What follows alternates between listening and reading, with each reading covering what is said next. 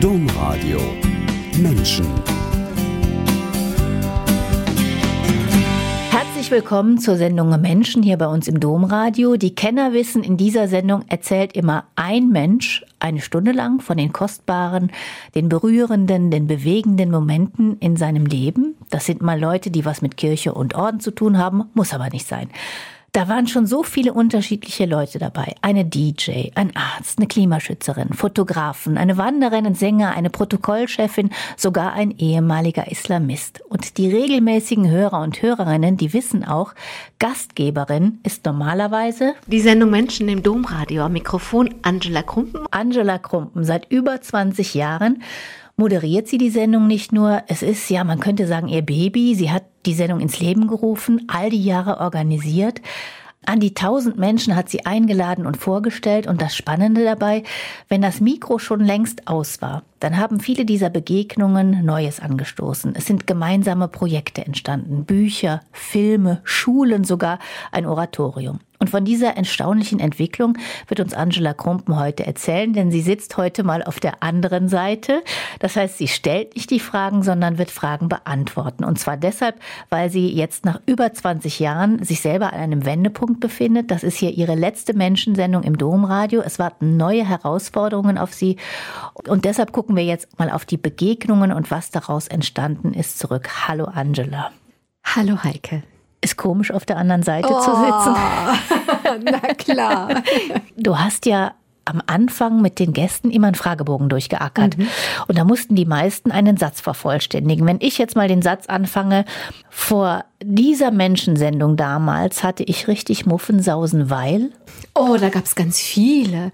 Eigentlich sogar keine, wo ich das nicht hatte. Ich hatte immer diese Grundspannung, wird das gut? Also ich glaube, ich bin auf eine Art sehr geizig. Ich bin dann geizig, wenn es um Zeit geht, das Kostbarste, was wir haben. Und ich halte immer den Anspruch von niemandem die Zeit zu verschwenden. Wenn jemand diese Sendung eine Stunde zwischendurch, was ja auch mal zwei Stunden lang, weil Musik dazwischen war, zwei Stunden seines Lebens hergibt, der soll was kriegen, der soll was zu essen bekommen, da sollen keine Wörter in den Äther gestapelt werden. Und ich glaube, ich hatte immer diese Grundspannung, wird es gut? Wird es so? Weil das weiß man ja nie. Ich sitze zu Hause und gebe mir viel Mühe mit dem Konzept, aber dann, dann muss ich das ja loslassen. Dann ist es live, dann ist es das, was dann passiert und darauf muss ich reagieren und ja. Und das, glaube ich, die Grundspannung. Und dann gab es natürlich Sendungen, wo ich wo ich Angst vor hatte, weil ich einen schwierigen Gesprächspartner hatte oder weil es ein heikles Thema war, weil es um Gewalt ging. Ich weiß, als einmal hatte ich ja, zweimal hatte ich einen Mörder im Studio. Und das erste Mal waren die Kinder noch klein und dann kam ich nach Hause und der Jüngste hat so eine Angst gehabt, dass ich mit einem Mörder im Studio bin und ob mir nichts passiert und so. Also ich habe sehr viel öfter Angst gehabt, als dass ich keine Angst gehabt hätte. Man kann ja auch gar nicht die vielen Menschen aufzählen, mit denen du hier gesprochen hast. Jetzt aus journalistischer Perspektive fallen uns natürlich als erstes immer diese ganzen Promis ein. Karl-Heinz Böhm war dabei, Heiner Geißler, Harald Schmidt. Hat das eine Rolle gespielt, wie du die Leute ausgesucht hast? Also, da gab es ja auch durchaus viele Diskussionen hier in der Redaktion zu oder überhaupt bin ich das gefragt worden. Und ich habe mich geweigert, daraus eine Sendung von prominenten Menschen zu machen. Aus vielen Gründen. Ich glaube, wenn man immer eine Welt zeigt, wo nur ganz wenige einen exklusiven Zugang zu haben, dann ist es so getrennt von dem Leben. Aber wenn ich möchte, dass die Menschen was davon haben, dann möchte ich, dass sie inspiriert sein können oder sich reiben oder sich selber besser verstehen, auch im Widerspruch sich besser verstehen. Und ich finde, das geht bei Prominenten nicht gut. Deswegen wollte ich das nie als Kriterium haben. Ich habe immer gesagt, prominente Menschen und katholische Menschen dürfen gerne kommen, wenn sie was zu sagen haben, aber nicht, weil sie prominent sind. Und es gibt ja eben viele Menschen, die nicht im Scheinwerferlicht mhm. stehen. Wie hast du die denn gefunden? Ach Gott. Den Mörder zum Beispiel. Den Mörder, da muss ich jetzt lange nachdenken. Wie habe ich den Mörder gefunden? Ich glaube über einen Artikel in, eine, in einer Yoga-Zeitschrift, weil der war nämlich Yogalehrer geworden. Also A muss man sagen, dass ich sehr viel lese und viel habe ich einfach lesend gefunden. Und ich lese überall, egal, über alles, was rumliegt. Ich lese jeden Klappentext von jeder Milchtüte, ne, so. Also viel habe ich durch das Lesen gefunden. Viel habe ich dadurch gefunden, dass sich meine Arbeit auch verschränkt hat, wenn ich zum Beispiel große, wirklich große Veranstaltungen auf evangelischen Kirchentagen moderiert habe, dann waren da Leute auf dem Podium, die auch interessant waren. Das war bei Menschen, die sehr prominent sind, dann auch einfacher, wenn die mich dann gesehen haben und ich wollte mit denen was machen, nicht weil sie prominent waren, sondern weil sie wirklich was zu sagen hatten. Dann habe ich sie halt angesprochen. Also ich durch, also durch die Bühnenmoderation ist viel gekommen, durch das Lesen ist viel gekommen, durch Empfehlung ist viel gekommen. Also immer dann, wenn ich jemanden zu Gast hatte, wo ich genau wusste, darum geht's in dieser Sendung, dann habe ich die gefragt, wen kennen Sie denn noch, wenn dieses Format passen würde? So ist auch viel passiert. Also, und dann manchmal habe ich fünf Jahre später, hat sich jemand bei mir gemeldet und gesagt, ich wüsste da noch jemanden. Also so. Und wenn du dann zum Beispiel auf der Milchtüte Namen gelesen hast, dann hattest du ein kleines Notizbuch, wo du alles aufgeschrieben hast? Oder ich habe eine große Kladde gehabt tatsächlich. Die, die habe ich, die eine große Kleider gehabt und die habe ich jetzt tatsächlich, das hat wehgetan, weil da waren bestimmt noch, ah, ich schätze mal so 50, 60 Namen, die irgendwie in Frage gekommen wären. Und die habe ich dann regelmäßig durchgeguckt und die habe ich jetzt weggetan. Ja, und wir gucken ja heute nicht nur auf die Menschen, die hier waren, sondern vor allen Dingen auch darauf, was ist denn immer so daraus entstanden, mhm. wenn das Mikro ausgegangen ist. Und da hören wir jetzt mal rein in einen O-Ton von einem Menschen, den wirst du sofort erkennen. Ganz, im Grunde genommen, der ganze Film entspricht nicht der Realität. Das ist die erste Sache.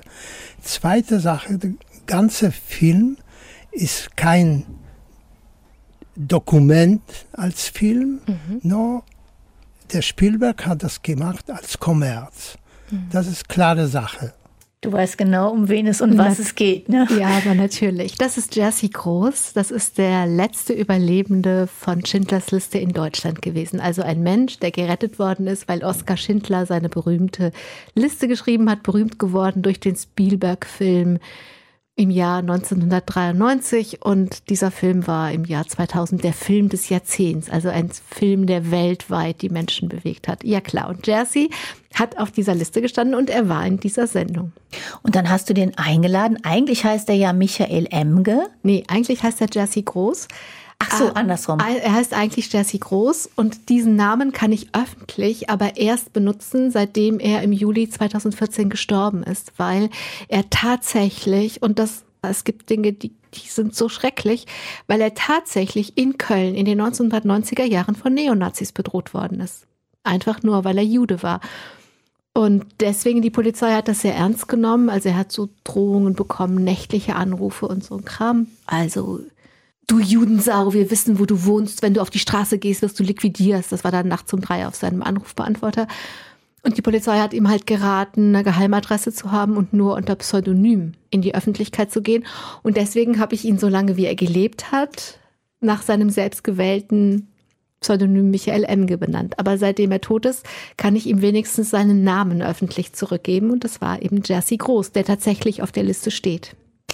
Und es ist ja eine große Freundschaft, kann man sagen, zwischen euch entstanden. Ja, genau. Am Ende ist es eine große Freundschaft geworden. Das war ein langer Weg, weil dieser Mensch so viel Hinterhältigkeit und Grausamkeit und Sadismus erlebt hat und es ein Mensch war, der eigentlich niemandem mehr getraut hat. Deswegen war das ein langer Weg, aber ganz am Ende war es tatsächlich eine große Freundschaft. Und vorher hattet ihr ja auch noch gemeinsame Projekte zusammen gemacht. Ja, aus dieser einen Menschensendung im Juni 2008 ist dann erstmal eine Sondersendung geworden, weil es gab ein kleines Mädchen, was sich für das Thema interessiert hat, die Judith Stapf, eine Geigerin. Da muss man wissen, dass er auch ein Geiger war. Und ja, erst ähm, haben sie sich getroffen und ich habe das dann dokumentiert, dann haben wir daraus eine Sondersendung gemacht, dann ist daraus ist ein Regisseur gehört, dann ist daraus ein Film geworden, der ist in der ARD gelaufen und bei Dreisat gelaufen und bei Arte gelaufen.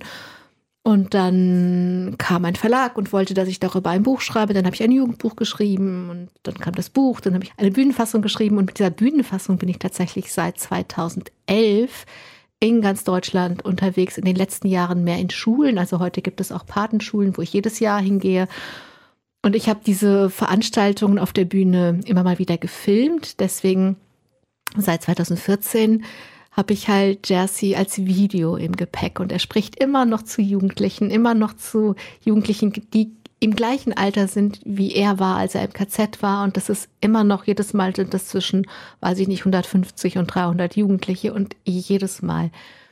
Es ist wirklich sehr bewegend, weil diese jungen Menschen so offen sind und dieses Thema wirklich anhören und wirklich mitgehen. Und ähm, ja, das stimmt. Es hat alles mit dieser einen kleinen Sendung angefangen und es ist ein großes Projekt geworden. Und wir hören jetzt nochmal gerade rein. Judith Stapf, du hast den Namen schon genannt und die hat damals das hier gesagt. Für mich ist das Stück wie so eine, wie so eine Tröstung. Also so als würde man jemanden trösten, der das Schlimme erlebt hat. Da hat sie über die Musik geredet auch. Wie kam das denn? Wie ist denn diese Judith Stapf, ich sag mal, zu, zu dir und zu Jazzy gestoßen? Also im Grunde sind es zwei, zwei verschiedene Geschichten. Die Judith war die Tochter meiner besten Freundin oder ist die Tochter meiner besten Freundin und äh, war Nachbarskind und Judith hat eben über ein Geigenvorbild Isaac Perlman, der die Filmmusik zu Schindlers Liste von Steven Spielberg eingespielt hat, performt hat, auch mit großen Orchestern.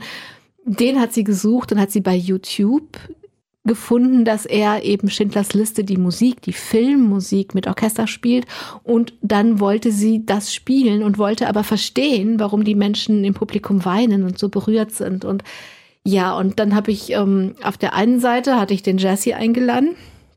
Und der hat dann im Studio seine Geschichte erzählt. Und auf der anderen Seite, das hatte so ein bisschen vorher angefangen, hat die Judith halt sich mit dem Holocaust auseinandergesetzt. Damals war sie zehn.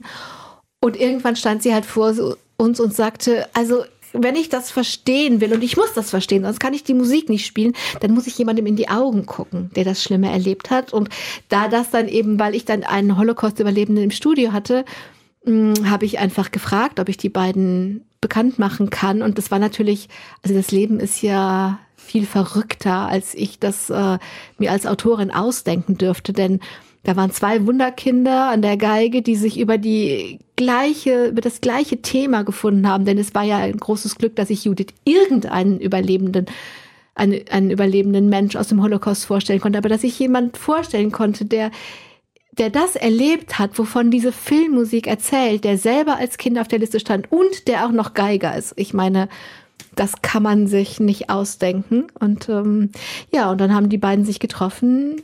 Damals war Judith elf und Jessie war 79 Jahre alt.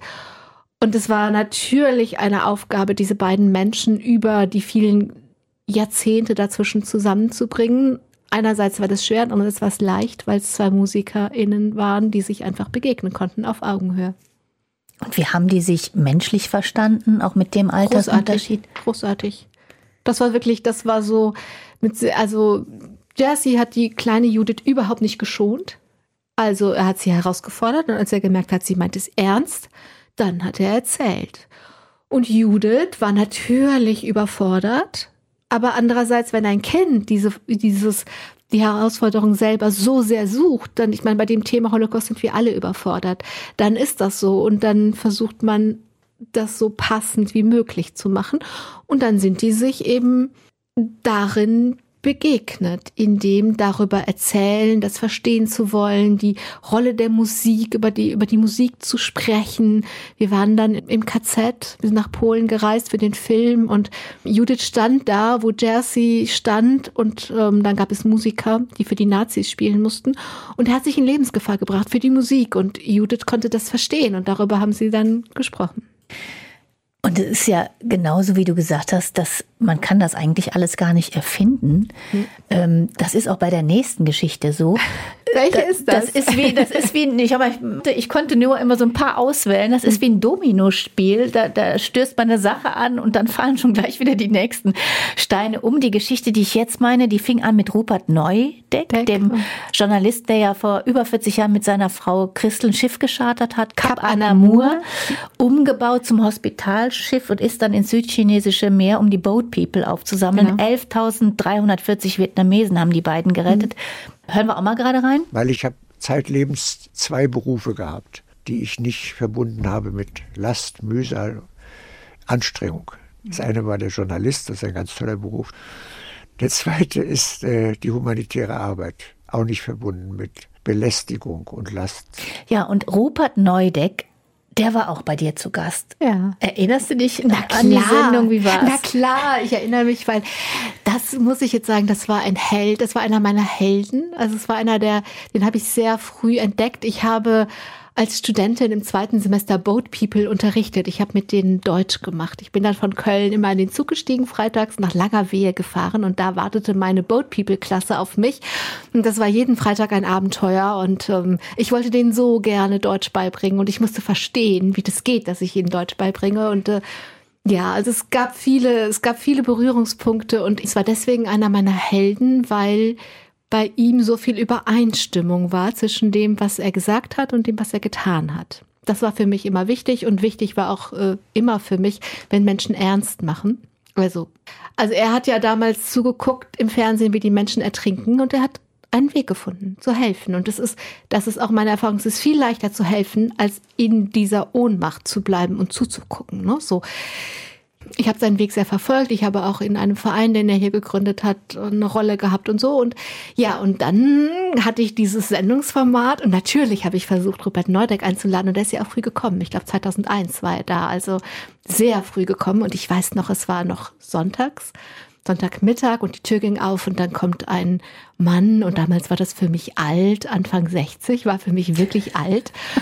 Und das war ein drahtiger, athletischer, dünner Mensch, der da reinkam, voller Energie, voller Ernsthaftigkeit, der selber Kollege war, auf deine Frage, wann ich Angst hatte. Ich hatte immer sehr viel mehr Angst, wenn ein Kollege oder eine Kollegin auf der anderen Seite war, weil ich natürlich genau wusste, dass die meine Arbeit ganz anders einschätzen können. Damals hatte ich Angst, weil der hat ja beim Deutschlandfunk Radio gemacht. Ich wusste, der kann das alles, was ich hier kann, in besser. Und hat mit großer Ernsthaftigkeit sich auf diese kleine Journalistin eingelassen und ich glaube, wir haben damals eine gute Sendung gemacht. Und aus dieser Begegnung ist ja dann irgendwann eine Schule entstanden. Ja, die Schule ist natürlich erstmal so entstanden, dass ich für mein jüngstes Kind keine Schule finden konnte und dann gab es auf einmal ein Schulprojekt, dann wurde eine Schule gegründet und dann habe ich so einen Deal mit dem Universum gemacht und habe gesagt, pass auf Universum, ich helfe, dass hier eine vernünftige Schule entsteht. Dafür bekommt mein Kind einen guten Schulplatz, okay? Da hatte ich was gesagt, da hatte ich einen Deal dem Universum geschlossen. Jedenfalls, das war sehr viel Arbeit und das ist aber eine sehr gute Schule geworden. Und dann gab es eine Phase, in der diese Schule nicht so gut funktionierte. Das war damals eine Sekundarschule und dann wollten wir daraus eine Gesamtschule machen, also eine zweite Schule am Ort etablieren, bei der man Abitur machen kann damit es wirklich eine Schule für alle Kinder ist. Das ist auch was, was ich einfach wichtig finde, dass Kinder zusammen lernen, dass man sie nicht so früh aussortiert, dass man ne, nach der vierten Klasse nicht sagt, die Guten ins Töpfchen und die Schlechten ins Kröpfchen. Deswegen habe ich mich da so reingehangen und ja, und dann haben wir diesen großen Kampf tatsächlich gewonnen und wir konnten eine Gesamtschule machen, anbieten. Dann musste das sich ja noch einlösen, weil dann brauchten wir 100 Anmeldungen, damit diese Schule auch wirklich ins Leben kam.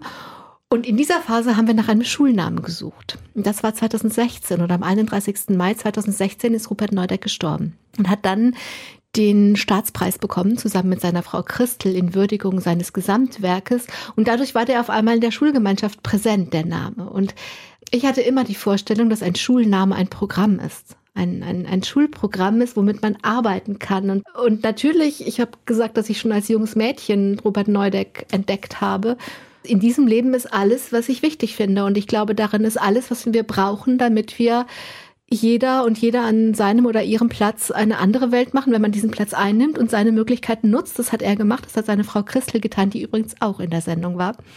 Später. Ja, und dann haben wir diesen Namen als Schulnamen vorgeschlagen und haben das auch geschafft. Da muss man ja dann nicht nur die Schulgemeinschaft, sondern auch den Rat der Stadt und die Organe muss man ja gewinnen für diesen Namen. Und wir haben gesagt, das soll unser Schulprogramm sein. Wir haben daraus ein Motto gemacht, menschlich, mutig, miteinander, M hoch drei nennen wir das. Das finden wir wichtig und wichtiger als Englisch und Deutsch ist es einfach menschlich und mutig zu sein und die Dinge miteinander zu machen. Und deswegen ist daraus die Rupert Neudeck Gesamtschule in Tönesforst geworden. Und da ist er also nicht mit im Boot gewesen, ganz praktisch, sondern er ist quasi der geistige Pate.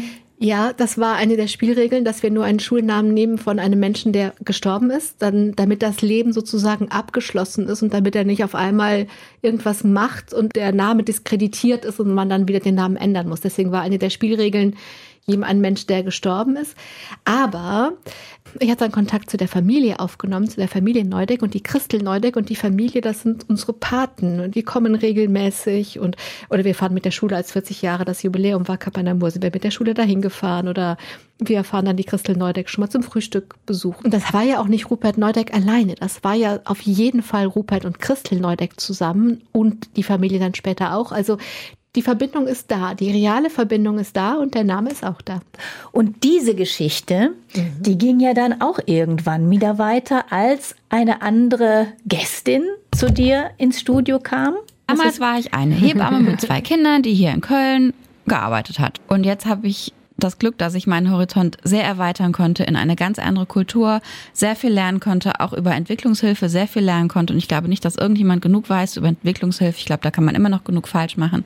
Und ich habe unglaublich viele tolle Leute kennengelernt, die einfach mitmachen, die sagen, nee, mir ist das hier irgendwie alles nicht richtig in dieser Welt. Ich will was Gutes machen, ich mache da mit und deswegen haben wir auch so viel Fahrt aufgenommen.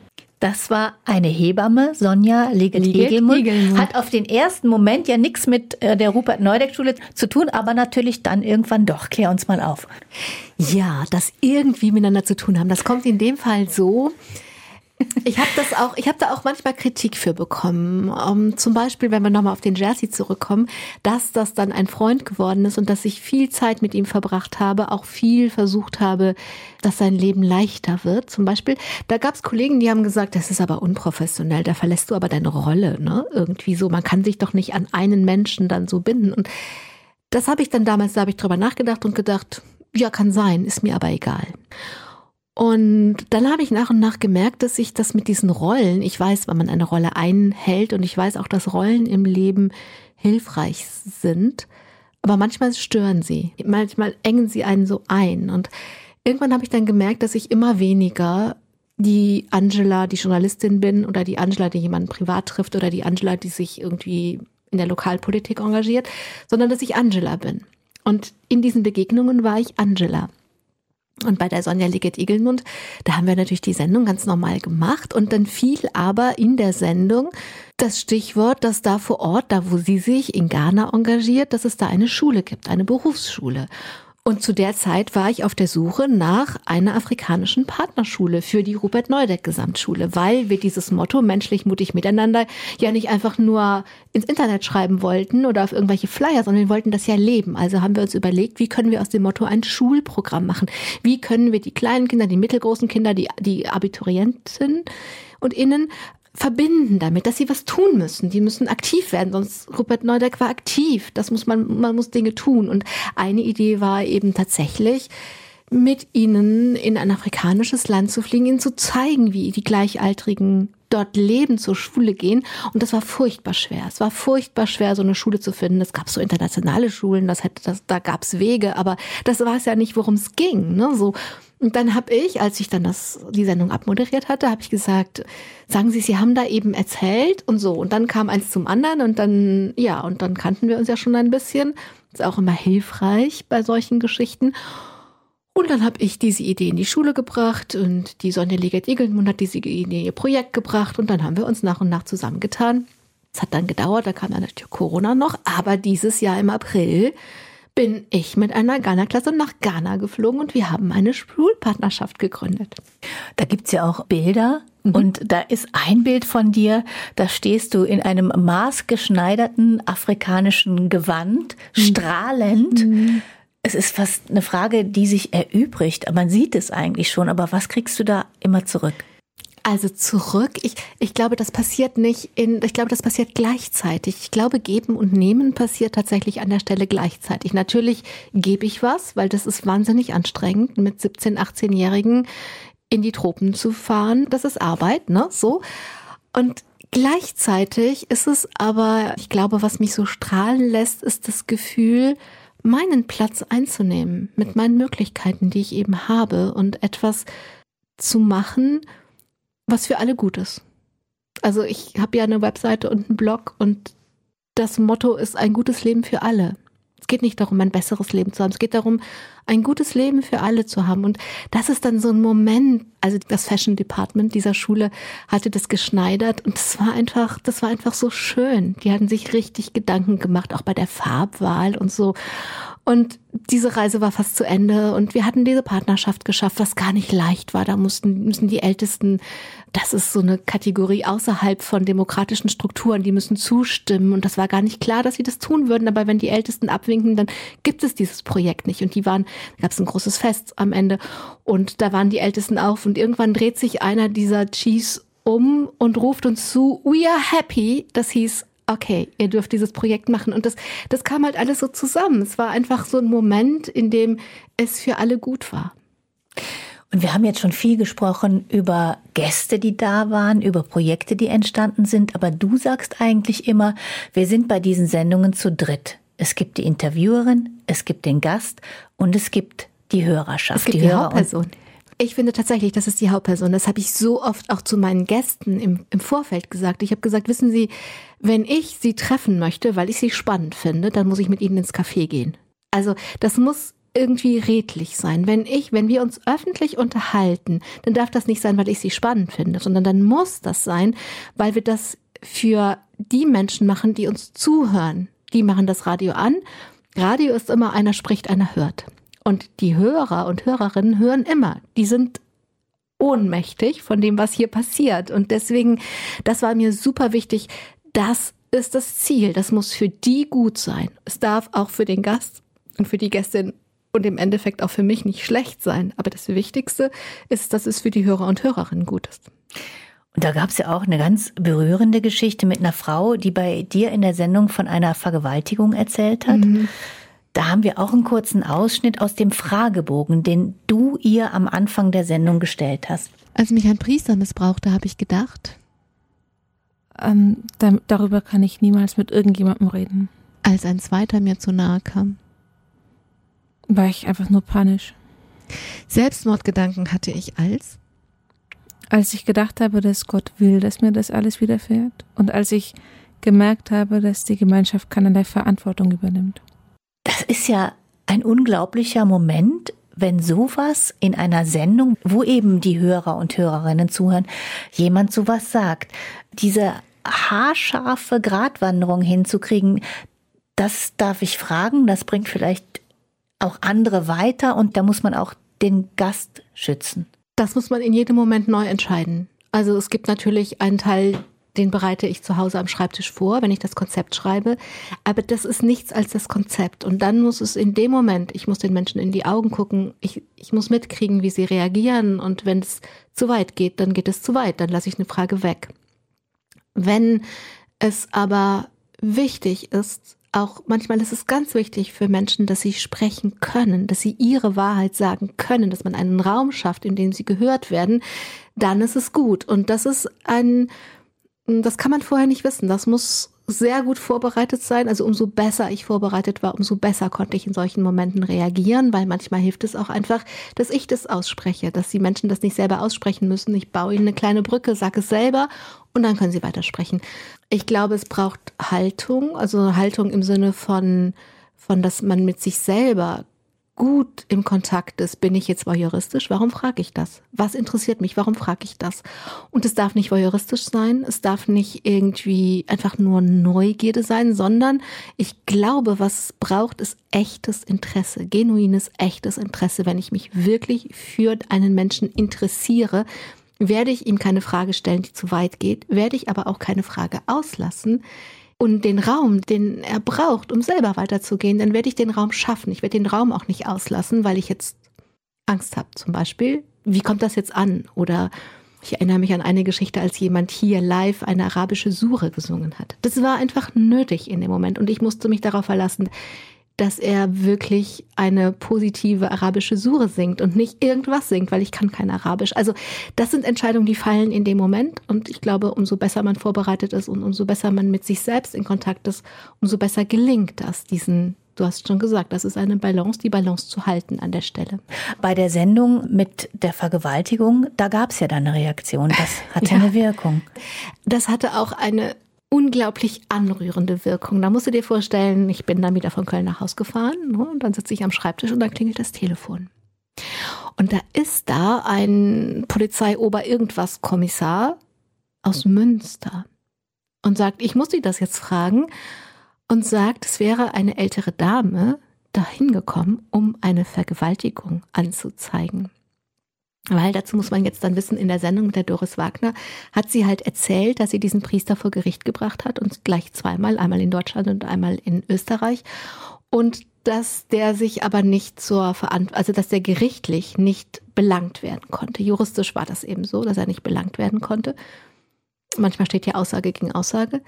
Und diese alte, ältere Dame hat das so empört. Und das stelle ich mir halt vor, da hört jemand diese Sendung, eine ältere Dame, die hört das, sie findet das so empörend und so ungerecht, dass sie irgendwie ihren Mantel und ihre Tasche nimmt und rauskriegt, wo denn in Münster die, die Polizei ist, dahin geht und das anzeigt und das hat er und den diesen Polizisten hatte das auch wirklich sehr bewegt, dass sie dass sie sich diese Mühe macht und dass sie dieses Stück Integrität hat und sagt, da muss man doch was machen. Man kann den doch nicht davonkommen lassen.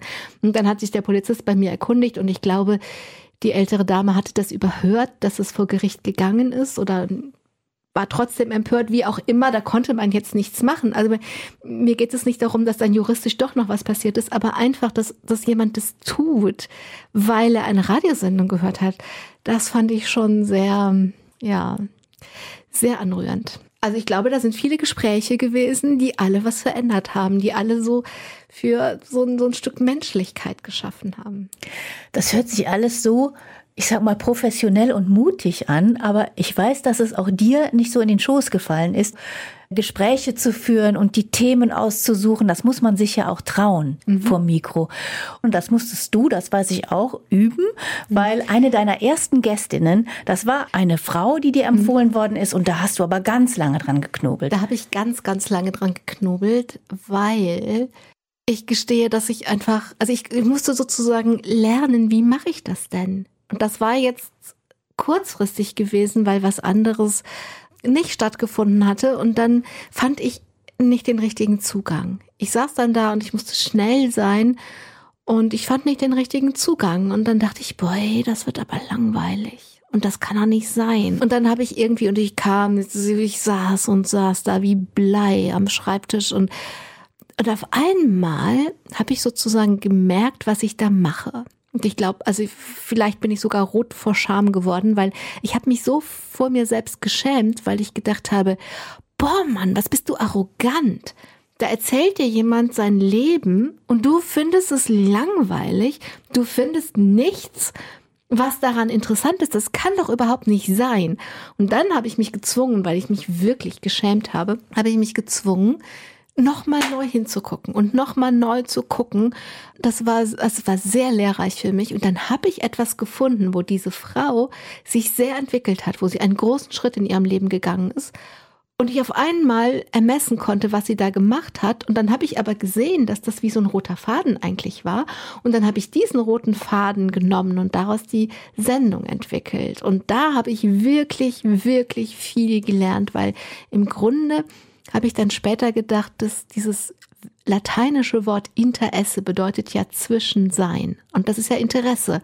Und ich habe sozusagen das Wort nochmal zerlegt und gedacht, wenn ich mich als Person außen vor halte, dann interessiere ich mich nicht wirklich. Ich habe gedacht, ich tue was Gutes, weil es gibt ja viele Kollegen und Kolleginnen von uns, die sind so selber so mehr so fühlen sich als jemand ganz Tolles, weil sie diese Rolle haben. Und das fand ich immer unangenehm und so wollte ich nie werden. Und deswegen habe ich immer gedacht, ich bin unwichtig. Und ich bin aber in dieser Rolle gar nicht unwichtig, weil die Hörer und Hörerinnen sind ja davon abhängig, welche Fragen ich stelle. Und wenn ich mich als Person, wenn ich nicht den Mut habe, mich als Person einzubringen, ohne dass ich daraus eine Ego-Show mache natürlich, sondern echtes, genuines Interesse entwickle, dann passiert nichts. Und ich musste sozusagen in den Bereich zwischen diese Gästin und mich gehen. Und ja, und das habe ich damals gelernt. Da gehört aber auch unglaublich viel Fleiß dazu. Ja, das ist also was, was glaube ich auch, also zum Stil, zu meinem Stil zumindest gehört. Ich habe so viel Respekt davor, wenn jemand kommt und sein Leben erzählt. Und ich finde, dann muss ich mich anstrengen. Also ich habe zum Beispiel immer Bücher gelesen, wenn jemand Bücher geschrieben hat. Wenn das 25 waren, konnte ich nicht 25 lesen, aber ich konnte vielleicht vier oder fünf lesen. Und ähm, ich fand, dass ich diesen Respekt demjenigen schulde, der kommt, der ja einfach der hat den größeren Mut, der antwortet. Es ist viel schwieriger zu antworten, als die Fragen zu stellen. Und ja, das braucht tatsächlich auch einfach Fleiß. Und hast du auch Musik gehört, um dich vorzubereiten? Ganz am Anfang gab es ja mal Musik, da konnten die sich ja mal eine Musik wählen. Die habe ich mir dann angehört, aber ich bin jetzt nicht so der Musikmensch. Also ich funktioniere über Worte und nicht so sehr über Musik. Aber die Musik von dem Mann hier, die hast du dir bestimmt vorher angehört. Ah. Jetzt kommt jetzt ein kleiner Ausschnitt. Als meine Frau mich gebeten hat, fünf Jahre lang kein Oratorium zu komponieren, damit ich für die Familie da sein kann, habe ich zunächst einmal geschluckt und war im, wahrscheinlich recht bald, glaube ich, aber jedenfalls im Nachhinein sowieso sehr dankbar äh, für diesen ganz klaren Hinweis, dass es vielleicht noch was Wichtigeres gibt als, als das Musikmachen. Ich komponiere mit Klang und Licht und Farben und Raum, weil nur der Klang ja nicht, nicht alle Sinne anspricht. Das Wort im Oratorium hat die Aufgabe? Ja, Botschaften zu bündeln, auch auf den Punkt zu bringen, ich bin ja selber Musiker, insofern bin ich gerne in diesem freien Raum und dann merke ich, dass Worte wunderbar das noch schärfen können, was man eben erzählen möchte. Ein Oratorium ist gelungen, wenn es Menschen berührt. Ja, das war wieder so ein Fragebogen am Anfang der Sendung und der Gast war Helge Burggrabe. ja. Ein Komponist. Ein Komponist, in der Tat. Jetzt weiß ich auch, warum du nach der Musik gefragt hast. Ich war ganz verwirrt. ja. Ja, und der ist ein Komponist von modernen Oratorien. Der macht Klangwelten, die man ja auch nicht gleich versteht, vielleicht. Wie hast du dich da vorbereitet auf den? Da habe ich unter anderem Stella Maris geschaut. Das ist eine lange DVD und das zeigt das Marienoratorium, was er für die Kathedrale in Chartres komponiert hat. Da tritt, glaube ich, Iris Berben auf und da ist eine, eine Palästinenserin tritt auf. Das ist ähm, gerade weil ich mit Musik nicht so viel zu tun habe. Ich habe vor meinem kleinen Laptop gesessen, ich habe eine DVD geguckt, also alles eindimensional und ich war so fasziniert, dass ich, glaube ich, zweieinhalb Stunden lang einfach zugeguckt habe. Ja, natürlich. Also wenn, wenn ein Musiker oder eine Musikerin dann war, habe ich mich natürlich damit beschäftigt, klar. Helge Burggrabe ist ja ein Künstler, der nicht nur mit Musik arbeitet, sondern eben auch mit Text, mit Licht. Hm. Und da ist dann auch wieder ein ganz besonderes Projekt draus entstanden ja, mit euch beiden. Und das war tatsächlich in der Sendung. Also manches ist ja nach der Sendung, aber das war in der Sendung, weil auf einmal also so einen jungen Menschen frage ich natürlich, was hat er noch vor? Und er komponierte gerade ein neues Oratorium und war nicht zufrieden. Er hatte jemanden, der mit ihm fürs Libretto ihm zuarbeitete und das waren aber es war nicht das, was er brauchte. Und dann saß er da mir gegenüber und sagte immer, ich suche den modernen Rilke. Okay, man kann ja den modernen Rilke suchen. Und dann auf einmal guckte er mich an und sagt, ich glaube, Sie könnten das sein. Du hättest mich sehen sollen, Heike. Ich meine, ich bin nicht der moderne Reke und ich werde das im Leben, in diesem Leben auch nicht mehr. Ich bin keine Lyrikerin. Ich schreibe manchmal auch lyrische Texte, aber ich bin keine Lyrikerin.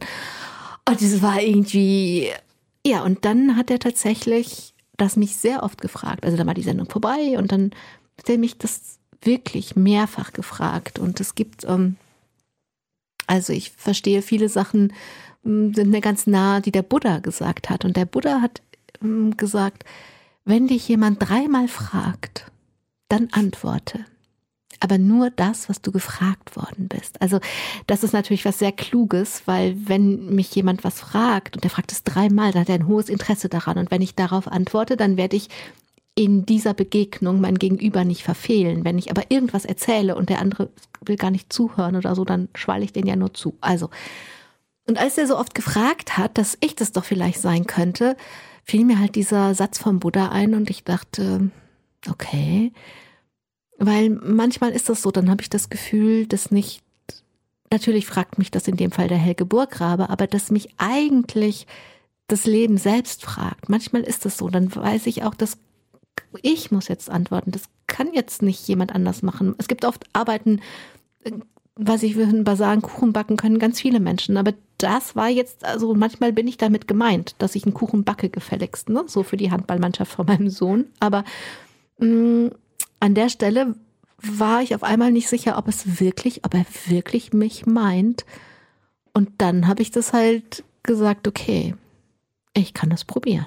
Ja, und was genau habt ihr dann gemacht? Lux in Tenebris. Wir haben Lux in Tenebris, Licht in der Finsternis. Wir haben ein Friedensoratorium zusammen gemacht. Und es gab, das mache ich jetzt kurz, also er, der Auftrag war, das Licht als Person auf die Bühne zu stellen. Bedeutet das Licht also, wir sind hier im Domradio, das Göttliche, also von der anderen Seite zu sprechen, was ich ein unglaubliches Ansinnen fand. Mm, und ja, wir sind im Sommer immer an einen Ort gefahren, wo wo wir sehr, sehr auf, also sehr mit der Natur verbunden waren, wo es auch sehr reduziert war. Da gab es außer einem Haus und Natur nichts. Und ich wusste, wenn, muss ich das dahin mitnehmen. Ja, und dann habe ich das dahin mitgenommen und dann habe ich diesen Auftrag angenommen und dann habe ich dem Licht, habe ich für das Licht Texte geschrieben. Und als ich, dann habe ich ihm das geschickt und dann haben wir uns dann ein halbes Jahr ungefähr haben wir viel telefoniert. Damals haben wir noch nicht gezoomt, haben wir viel telefoniert und ähm, ich bin auch einmal zu ihm in den Norden gefahren, haben wir ein ganzes Wochenende lang gearbeitet und das musst du dir so vorstellen. Ich hatte neue Texte geschrieben, es gab aber schon Texte. Es gab auch Rilke und Hilde Domin und Rose Ausländer und es gab irgendwie alles Mögliche. Und dann haben wir sehr intensiv gearbeitet und mir kam das immer so vor, als würde man einen großen Webrahmen aufspannen und dann gibt es natürlich immer so Kettfäden und dann haben wir Zeile für Zeile für Zeile aus diesen Texten Texten, die wir da zusammengesucht haben, einen neuen Text gewoben. Und dann war es ja ein bisschen tragisch, weil das hätte aufgeführt werden sollen, 7. 8. Mai 2020. Wir erinnern uns, oh. Corona kam dazwischen. Also es ist uraufgeführt worden 2015 in Hildesheim. Es ist viermal aufgeführt worden und es hat eine irrsinnige Resonanz ausgelöst. Die Menschen haben Waschkörbe voll Briefe geschrieben, sodass dann die Verantwortlichen in Hildesheim gesagt haben, in Gottes Namen, 2017 gibt es eine Wiederaufnahme, weil das war ja live. Und wenn Live-Musik vorbei ist, dann ist vorbei. Und die Menschen waren so berührt und bewegt davon, dass sie das einfach nochmal erleben wollten. Es gab es 2017 nochmal und da gab es ein Programmheft. Und dieses Programmheft hat jemand, der Petra Dirkes, das ist eine Kollegin hier im Erzbistum, geschickt und gesagt, das musst du erleben. Und die war so ein bisschen skeptisch, weil die Freundin vielleicht auch schon mal so überschäumt vor lauter Ideen oder Anregungen. Und dann hat, gesagt, hat sie sich dieses Programmheft angeguckt und war alleine von dem Text ja so angefixt, dass sie das gerne hier im Dom machen wollte. Und dann wollten wir das dann zum 8. Mai 2020 machen, also zu, jetzt muss ich rechnen, 75 Jahre Ende Zweiter Weltkrieg und es ist ein Friedensoratorium. Und dann haben wir zwei Jahre daran gearbeitet, dieses Friedensoratorium auch in den Kölner Dom zu bringen. Da mussten Texte neu geschrieben werden, weil hier ist ein Dreikönigsschrein und hier ist ein anderer Raum als im Hildesheimer Dom und wir haben ein riesen Begleitprogramm gemacht. Wir haben große Redner, ich weiß, ich habe Heribert Prantl, der in der Sendung war, den habe ich gewonnen, um eine große Friedensrede hier auf dem Roncalli-Platz zu halten. Und wir hatten ein großes Begleitprogramm in jeder Hinsicht gemacht. Es wäre auf allen City Lights hier in Köln gewesen. Wir haben das mit der Stadt Köln gemacht. Wir waren eine Riesenprojektgruppe. Wir haben zwei Jahre lang gearbeitet. Und alle mit den Chören und dann, die Chöre haben das schon studiert und schon einstudiert und dann, und dann kam Corona. Und wird das denn mal nachgeholt? Das weiß man nicht. Also es gab dann eine Weile die Hoffnung zu sagen 75 plus 1. Das wäre dann 2021 gewesen und dann wissen wir alle, wie die Pandemie sich entwickelt hat und dass man dann keine Chöre singen lassen konnte. Und dann ist es ähm, Anfang 2021 gab es dann eine Rundmail, dass es stirbt. Also manchmal frage ich, wann hast du das alles gemacht? Du hast ja auch noch eine Familie. Mhm. Da ist ganz viel noch im Hintergrund. Ich bin so ein Projektmensch. Also ich arbeite dann auch schon mal sieben Tage die Woche durchaus. Ne? So, das ist dann so. Oder eben im Urlaub. Ne? So dieses das Libretto habe ich im Urlaub geschrieben. Ich war auch schon mal eine Woche weg. Oder ich bin, wenn ich ein Buch geschrieben habe, bin ich immer eine Woche weggefahren. Dann hatte ich die ersten 100.000 Zeichen geschrieben, wenn ich zurückkam. Das, also manchmal musste es dann auch, musste ich es auch von der Familie trennen. Aber Ansonsten habe ich, hab ich zum Beispiel ganz lange immer vormittags und abends gearbeitet. Und nachmittags waren die Kinder da und also das geht schon. Und ich glaube, ich habe ja auch lange am Anfang am Wochenende gearbeitet, auch diese Sendung immer sonntags gemacht. Dann konnten wir mit der Kinderbetreuung uns besser abwechseln. Und ich glaube, das hat auch damit zu tun, dass ich, ja, ich habe eben gesagt, ich bin so geizig, was meine Lebenszeit angeht. Und ich mache halt gerne Dinge, die ich zufällig kann. Und das ist zufällig mein Handwerk, mit Worten umzugehen. Und manchmal setze ich das, es ist halt sehr hilfreich bei dieser ganzen, bei diesem Schulprojekt war das einfach sehr hilfreich, um Texte lesen zu können, Informationen so aufzubereiten, dass ich das in einer großen Bürgerversammlung gut erklären konnte und so. Anne Frank hat es so toll gesagt. Sie hat gesagt, ich will den Menschen, die mich doch nicht kennen, Freude und Nutzen bringen. Da hat sie über die Zeit, wenn sie groß ist, dann hat sie damals in ihr Tagebuch geschrieben, ich will den Menschen, die mich doch nicht kennen, Freude und Nutzen bringen. Und das kommt dem sehr, sehr nahe, wie ich denke, wie ich mein kleines Leben leben sollte. Und wenn ich damit Freude und oder Nutzen bringen kann, dann ist mir das mit der Zeit und wie lange ich dafür brauche, egal. Also da steckt tatsächlich auch ein zutiefst christliches Menschenbild hinter. Also ich würde eher sagen. Oder spirituelles ja, vielleicht. Genau. Ja, Ich glaube, das, ich glaube, das passt besser. Ich glaube, wie gesagt, ich verstehe den Buddha ziemlich gut. Das ist mir sehr nah. Und ich glaube einfach, ich meine, die einzige Gewissheit, die wir haben, ist, dass wir sterben. Du wirst sterben und ich werde sterben. Und ich weiß nicht, ob du zu meiner Beerdigung kommst oder ich zu deiner. Aber irgendwann geht das Leben aus diesem Körper raus. Und dann. Und ich war sehr jung, wirklich sehr jung, als ich mir geschworen habe, ich will dieses Leben nicht vergeuden. Und für mich ist das irgendwie das Beste, was ich bis jetzt herausgefunden habe, das, was ich bin und was ich kann und was ich habe und was ich weiß, zur Verfügung zu stellen. Und wenn du das spirituell nennst, dann nenn das spirituell. Aber dieses, ich, ich bin nur ich. Ich bin einfach, ich habe diesen kleinen Platz. Ich ich liebe Worte, ich, ich liebe es, mich zu unterhalten, ich liebe es, mich so zu unterhalten, dass andere davon vielleicht profitieren können, also Fragen zu stellen. Ich weiß, meine Mama hat das mal gesagt, Kind, bei dir in der Sendung sagen die Menschen immer so andere Sachen als sonst im Radio. Und dann habe ich sie angeguckt und habe gesagt, hm, ich glaube, ich stelle andere Fragen. Und das glaube ich tatsächlich, dass ich hier andere Fragen gestellt habe. Und dann antworten die Menschen anders mir ist nichts Besseres mit meinem Leben eingefallen, als das zu machen. Ja, es sind immer wieder die zutiefst menschlichen Fragen. Da möchte ich noch einen Ausschnitt jetzt mal. Jetzt bin ich gespannt. Ja, es ist, man könnte ganz viele, aber der passt jetzt eigentlich sehr schön, weil da geht es um Versöhnung. Wenn wir die Chance haben, dass man einen Dialog beginnt, dann können wir auf bessere Tage hoffen. Aber sonst können wir noch ja ein offener Krieg, Bürgerkrieg entstehen sehen. Das war jetzt der Erzbischof aus Burundi, Simon Ntamwana. Und der hat dem Mörder seines Vaters verziehen, so war die Geschichte. Ja, nicht nur dem, aber dem auch. Aber ja. dem auch. Ja. Und da ging es um das Verzeihen. Wer Versöhnung verweigert, lässt sein Herz verwildern. So war die Überschrift von der Sendung. Und ja, das könnte man auch so überhaupt als Überschrift setzen über die letzten 22 Jahre. Nicht nur, aber es ist auch immer Versöhnung drin. Mit Menschen, mit sich selber, mit der Geschichte. Ja, also ganz kurz zu der Geschichte. Das tatsächlich auch, das stimmt. Also, oh, das ist also schon interessant, was alles daraus geworden ist. Das ist auch ein Buchprojekt, was daraus geworden ist. Und damals bin ich, also damals 2016 und 2017, bin ich erst nach Ruanda und dann nach Burundi ähm, geflogen und habe mit Menschen gesprochen, die, weil dieser Erzbischof hat einen großen, einen Orden gegründet, auch mit einem Laienanteil. Und die praktizieren das alle. Die praktizieren Versöhnung. Und ich war so geflasht davon, dass Menschen, die unvorstellbar grausame Dinge im Genozid erlebt haben, versöhnen können. Und ich fand das so groß, dass ich halt mit denen sprechen wollte. Da habe ich auch, stimmt, ich habe schon mit drei Mördern gesprochen. Da habe ich auch, ich wollte auch mit Tätern sprechen. Ich wollte verstehen. Und als ich zurückgeflogen bin, habe ich auf einmal gedacht, ich glaube, es geht nicht um Versöhnung. Ich glaube, es geht erstmal um Liebe. Und wir haben jetzt ein großes Projekt nicht besprochen. Ich war auch in Lateinamerika in den ähm, Armenvierteln und da lebt eine deutsche Ordensschwester und da ist das große Thema Solidarität. Da ist ein riesiges Netzwerk von Solidarität entstanden. Das hatte ich ja auch alles gesehen und im Holocaust war es die Musik und in Nordindien war es der Buddhismus. Also ich hatte so viele Menschen getroffen, die auf das reagieren, was da ist, auf, auf unvorstellbares Leid reagieren. Und als ich zurückgeflogen bin von Burundi, habe ich gedacht, vielleicht ist das so.